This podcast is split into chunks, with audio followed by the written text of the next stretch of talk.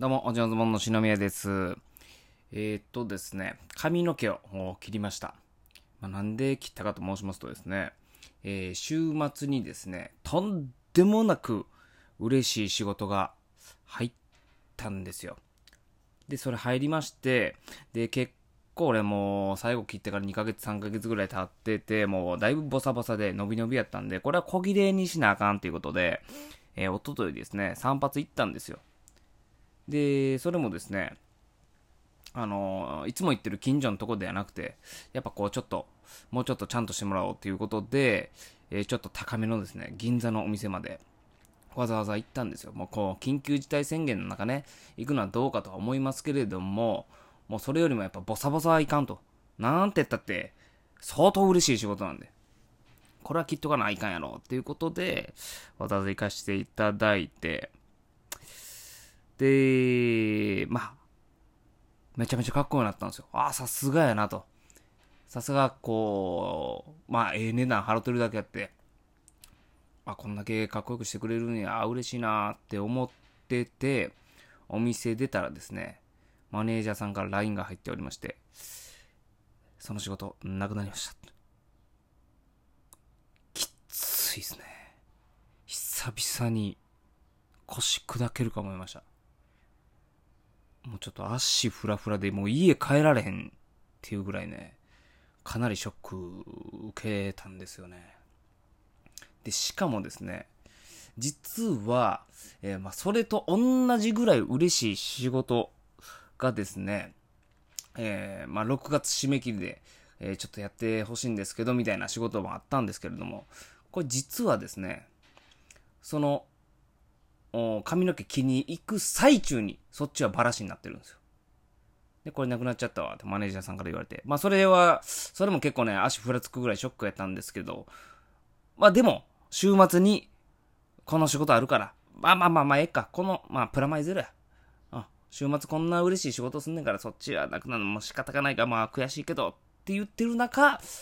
その週末の仕事もなくなったと。もうダブルパンチなんですよ。もうグラッグラです。足グラッグラで、もうかろうじて、引きずりながら帰りました。なんなんですかねあの体から力抜ける感じ。何年かに一回ね、かなり絶望した時に味わうんですけども。これね、なかなか味わいたくないんですよね。まあそんな話と。まあこれ愚痴だけじゃないんですよ、今日、あの、喋りたいのは。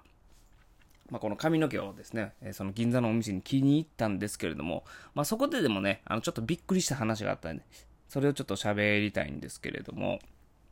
まあ、まずそもそもですね、僕、その髪の毛というものには、あ昔は結構気使って切ってたんですけれども、結婚してからというものですね、まあこうもう女性にモテる必要ないだろうとかって思っちゃいまして、えーもうその、なんか決まったところ行くとかっていう感じではなくてですね、えー嫁に切ってもらうみたいな時があったんですよ、風呂場で。で、まあ、うちの嫁、鬼嫁ですから、まあ、その風呂場で切ると、まあ、髪の毛がゴミになるってことで、えーある日なんかはですね、裸で、冬の日に裸で、えーベランダ出させられて、ベランダで切るみたいなこともありましたね。まあ、そんな時もあったんですけれども、いや、でもそれだとやっぱちょっと、やっぱどうにもこうにもカッコつかへんな。やっぱカッコつけてなんぼの職業やろっていうことで、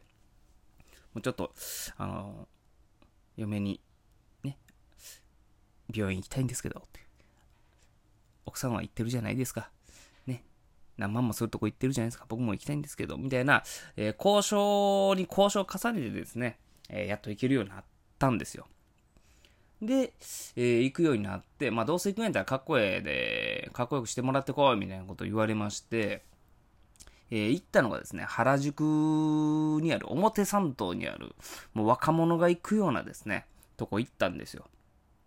で、その時ね、やっぱりかっこよくなったんですよ。めちゃくちゃかっこよくなって。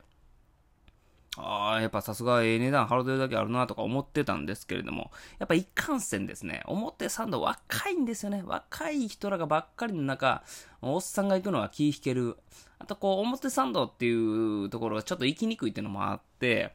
えーもうその一回だけで終わっちゃうんですよ。でもそこからですね、まあ家の近所のところに行くようになるんですけれども、まあ今回ですね、まあその、えーその行った表参道の、えー系列店が銀座にあるっていうのを、ちょっと前に知りまして、あ、なんかあったらじゃあこっちでいいやんか。ここやったら来やすいし、あとまあ銀座やから落ち着いてるしっていうことで、その銀座のとこ行ったんですよ。で、行ってみたらですね、なんと、5年前に僕の髪の毛切った人を僕が指名してたんですよ。全く知らずに。で、その人が、あの、実は、あの、5年前来た時に、僕切ってるんですよ。ちなみに僕全然覚えてないんですけど、まあ、そらそうですよね。はい。で、僕も、いやいや、そらそうですよ。はい、僕僕も全然覚えてません。っていう感じだったんですけれども、その履歴はちゃんと残ってて、履歴は嘘つかんってことで、そう同じ人に切ってもらったみたいな。ああ、なんか不思議なことあるもんやな、みたいな。もともとですよ。もともとその次の日に行く予定で、その次の日行ってたらね、お姉ちゃんに切ってもらってたんですけども、なぜかね、その前日に行ったんですよ。なんかこう不思議なこともあるなとか思いつつ、うん、そんな不思議なことがあった後に、どえらい秘宝が舞い込んできて、あ、なん、なんちゅう日、なんとも言えへん。まあ、いい日ではなかったですね。ええ。いい日ではなかったです。まあ、忘れられへん日にはなりましたけどね。2021年5月19日。はい、もうしっかり覚えておきます。むちゃくちゃ凹んだんで。まあ、むし、むちゃくちゃ凹んだ出来事と、とても不思議な出来事があったと。えー、それを、このラジオで今回お伝えさせていただきました。はい。えー、また、何かいい仕事が入る前触れだと思って、頑張って、いきたいと思います。皆さんもね、えー、こういうことあるかと思います。ね。もう立てなくなる、歩けなくなるぐらいフラフラになることあるでしょう。だいぶ時間が経てばですね、なんであの時あんなフラフラしてたんだとかね。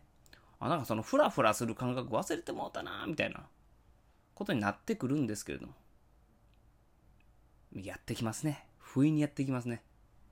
まあ、これしっかり乗り越えていきたいと思います。というわけでございまして、おじんごずもんの篠宮でした。ありがとうございました。